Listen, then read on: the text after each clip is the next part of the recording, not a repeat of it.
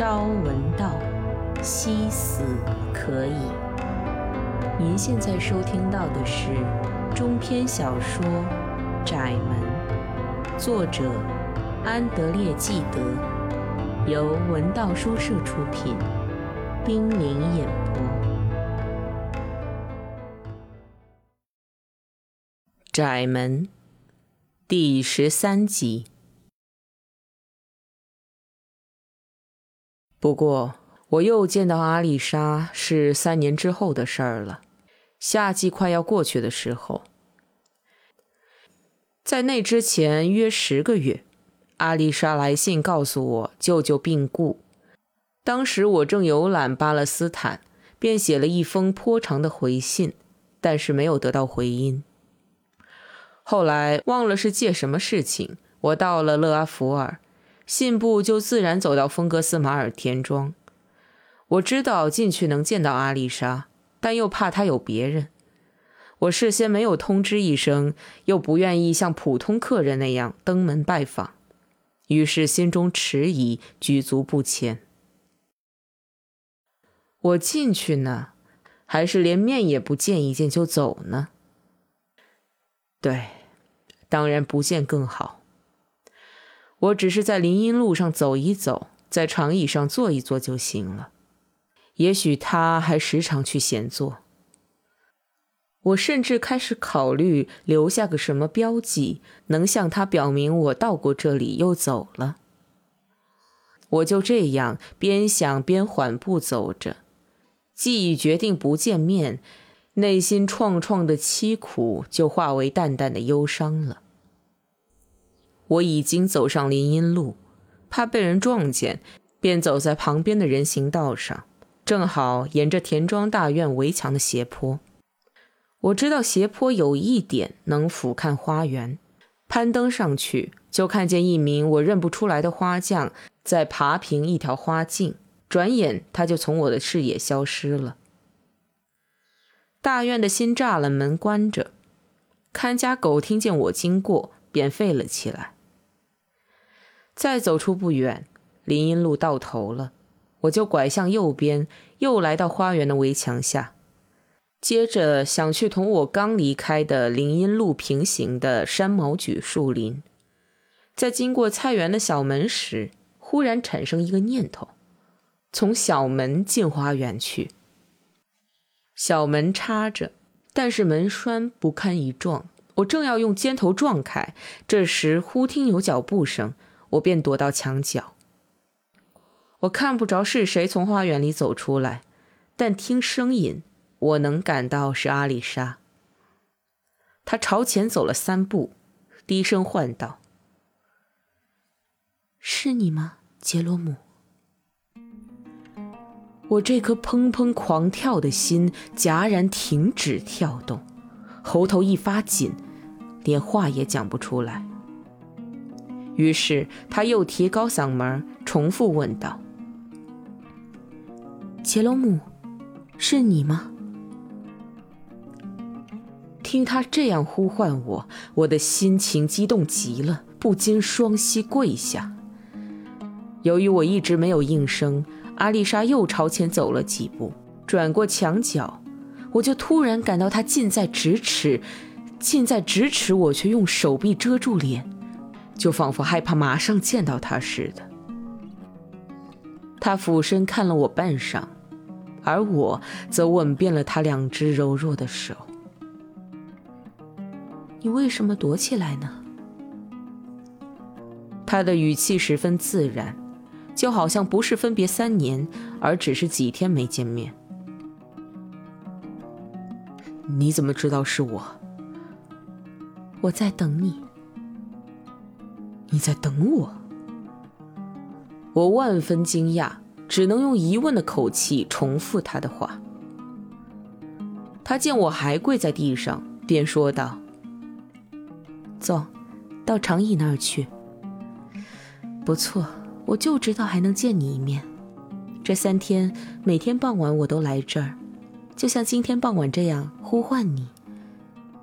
你为什么不应声呢？”如果不是你来撞见，我连面也没见你就走了。我说道，并且极力控制刚见面时支持不住的激动心情。我路过勒阿弗尔，只是想在这林荫路上走一走，在花园周围转一转，到泥炭矿场的长椅上坐一会儿。想必你还常来坐坐，然后就瞧瞧这三天傍晚，我来这儿读什么了。他打断我的话，递给我一包信。我认出这正是我从意大利给他写的信。这时我抬起眼睛，见他样子变得厉害，又瘦又苍白，不觉心如刀绞。他紧紧偎着我，压在我的手臂上。就好像感到害怕或发冷似的。他还身穿重孝，头饰紧紧扎着黑色花边发带，从两侧衬得他的脸愈发苍白。他面带微笑，可是整个人好像要瘫倒了。我不安地问他：“现在是否单独一人住在芬格斯马尔？”“不是，罗贝尔和他一起。”朱丽叶、爱德华还有他们的孩子，整个八月份一直跟他在一起。我们走到那条长椅那里，坐下来，又聊了几分钟，然后拉起家常。他问我工作情况，我很不愿意回答，要让他感到我对工作没有兴趣了。我就是要让他失望，正如他让我失望一样。然而他却不动声色，我也不知道是否达到目的。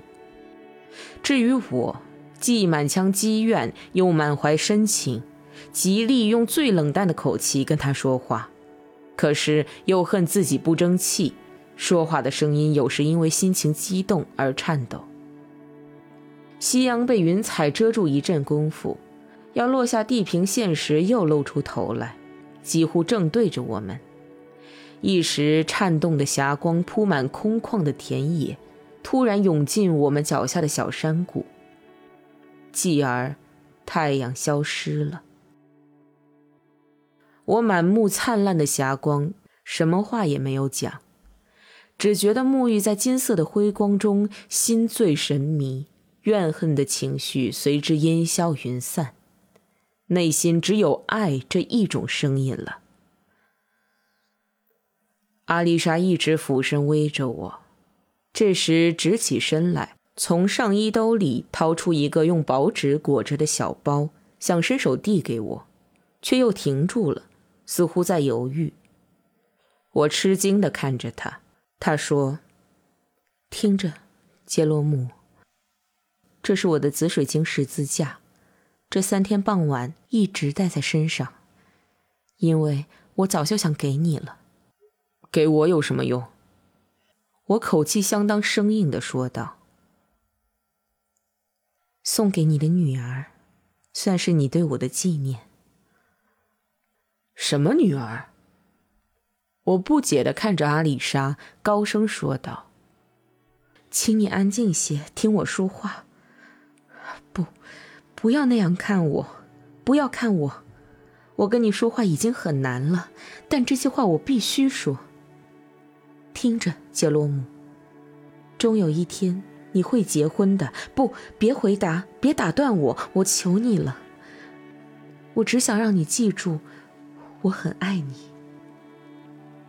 而且，很久以前，三年前，我就想你的女儿有朝一日会带上你喜欢的这枚小十字架，以纪念我。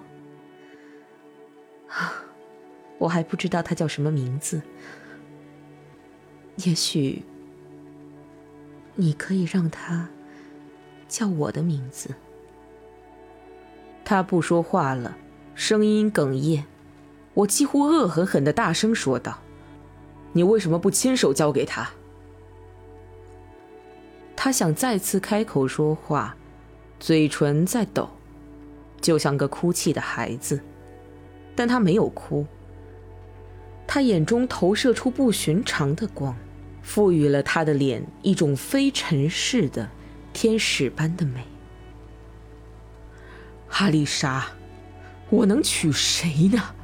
你明明知道我爱的只能是你。猛然，我拼命的一把搂住他，近乎粗鲁的把他搂在我的怀里，用力亲吻他的嘴唇。一时间，他似乎顺从了，绊倒在我怀里。只见他的眼神模糊了，继而合上眼帘，同时又以一种在我听来无比准确、无比和谐的声音说道：“可怜可怜我们吧，我的朋友，不要毁了我们的爱情。”也许他还说了“不要软弱”，也许是我对自己说的，现在已无从知晓。然而，我突然跪倒在他面前，用双臂虔诚地搂着他，说道：“如果你这么爱我，为何又总是拒绝我？想想，我先等着朱丽叶结完婚，我知道你也想让她幸福。她现在幸福了，这话是你亲口告诉我的。我想了很久，你不愿结婚，是因为不想抛下你的父亲。”可是现在只剩下我们两个了，哦，不要让我们悔恨过去，他喃喃道。那一页已经翻过去了。可一切还来得及，阿丽莎。来不及了，我的朋友。来不及了。从我们的爱让我们为对方预见到某种比爱更好的东西那一刻起，就已经来不及了。因为你。我的朋友，我的梦想才攀升的那么高，使我觉得任何尘世间的满足最终都会逝去。我常想我们在一起生活会是什么样子，可一旦我们的爱不再那么完美，我就无法再忍受下去。你想没想过，如果我们失去了对方，我们各自的生活会是什么样子？没有，从未想过。现在你应该看到了，没有你的这三年，我一直在痛苦的游荡。夜幕降临了。您现在收听到的是中篇小说《窄门》，由文道书社出品，冰凌演播。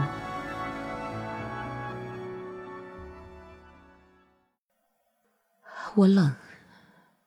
说着，他站起身，用披肩将自己的身体紧紧裹住，使我无法再抓住他的胳膊。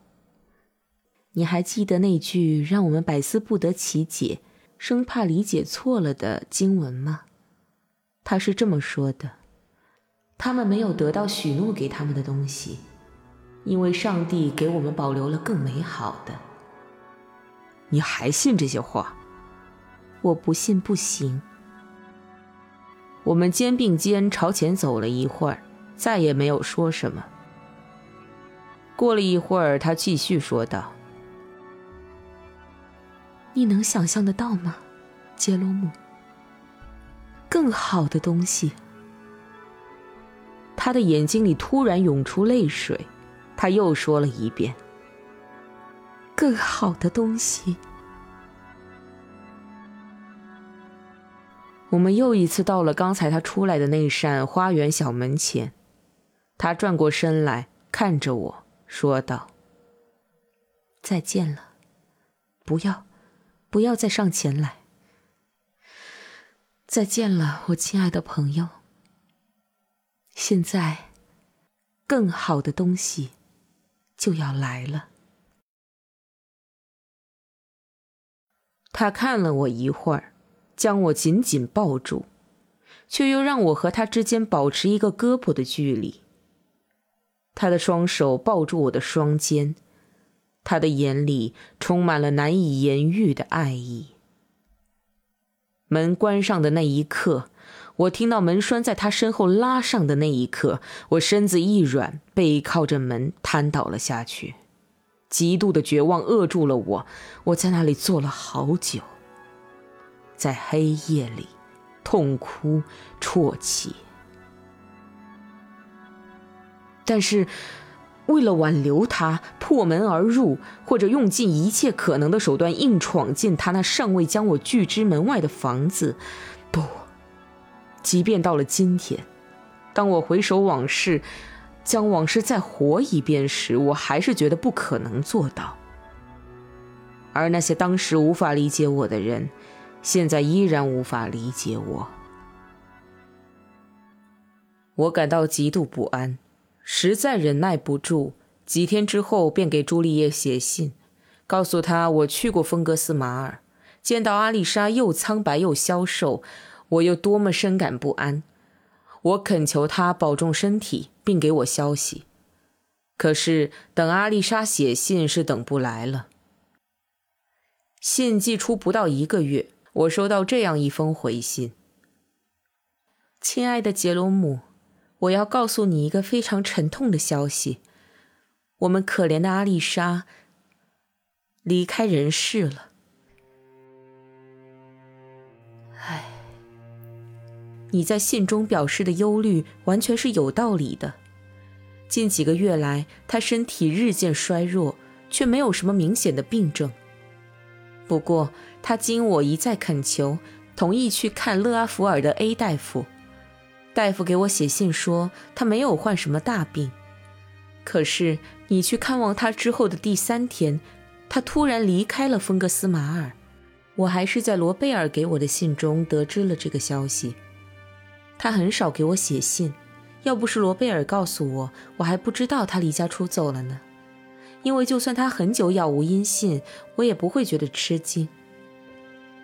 我狠狠地说了罗贝尔一顿。